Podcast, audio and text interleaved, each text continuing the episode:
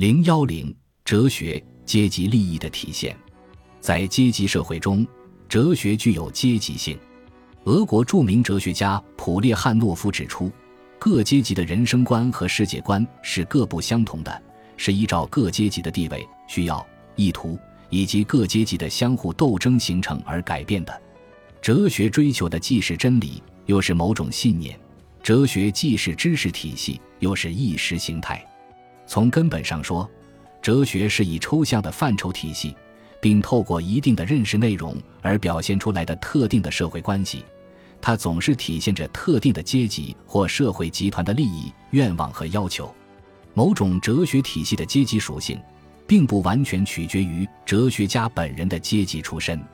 例如，马克思主义哲学的缔造者马克思和恩格斯就不是无产者。马克思出身于律师家庭。而恩格斯的父亲则是富有的工厂主。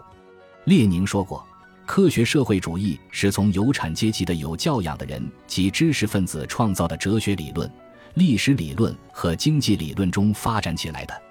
现代科学社会主义的创始人马克思和恩格斯本人，按他们的社会地位来说，也是资产阶级知识分子。按照哲学家本人的出身来判断哲学的阶级属性是庸俗化的。从哲学的历史和现状看，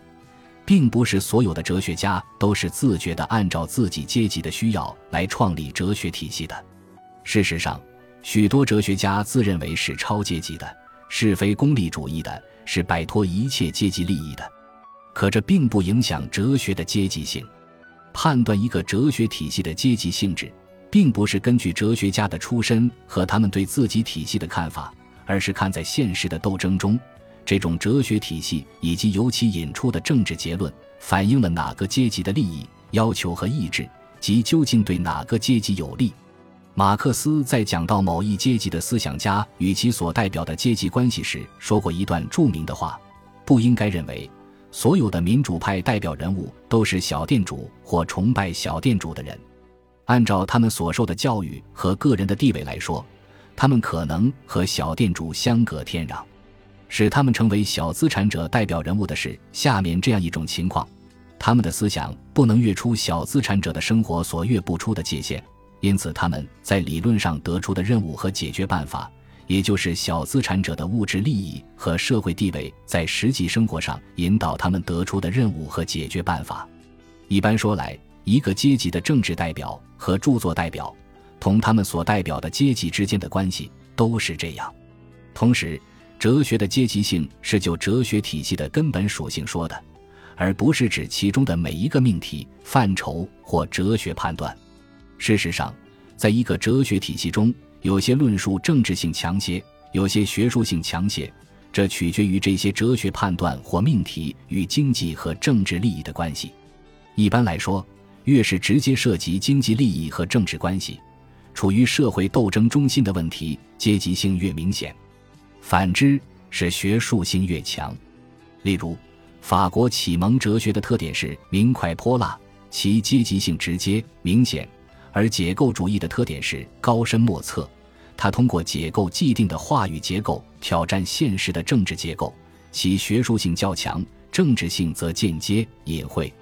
哲学的阶级性并不排斥某个哲学体系中可能包含的真理因素及其对人类文化的积极贡献。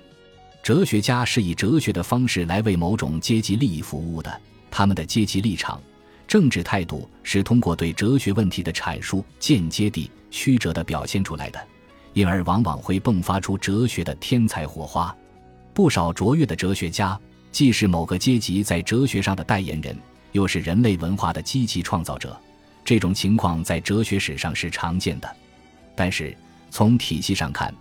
某种哲学的产生总是具有自己特定的阶级背景，总是或多或少地蕴含着某种政治理想，总是具有这种或那种政治效应。哲学的阶级性是通过它的政治理想和政治效应实现出来的，而哲学与时代的统一首先是通过它的政治效应来实现的。哲学家既要有自觉的哲学意识，又要有敏锐的政治眼光。才能理解和把握时代和时代课题，其创造的哲学体系才能与时代同呼吸共命运。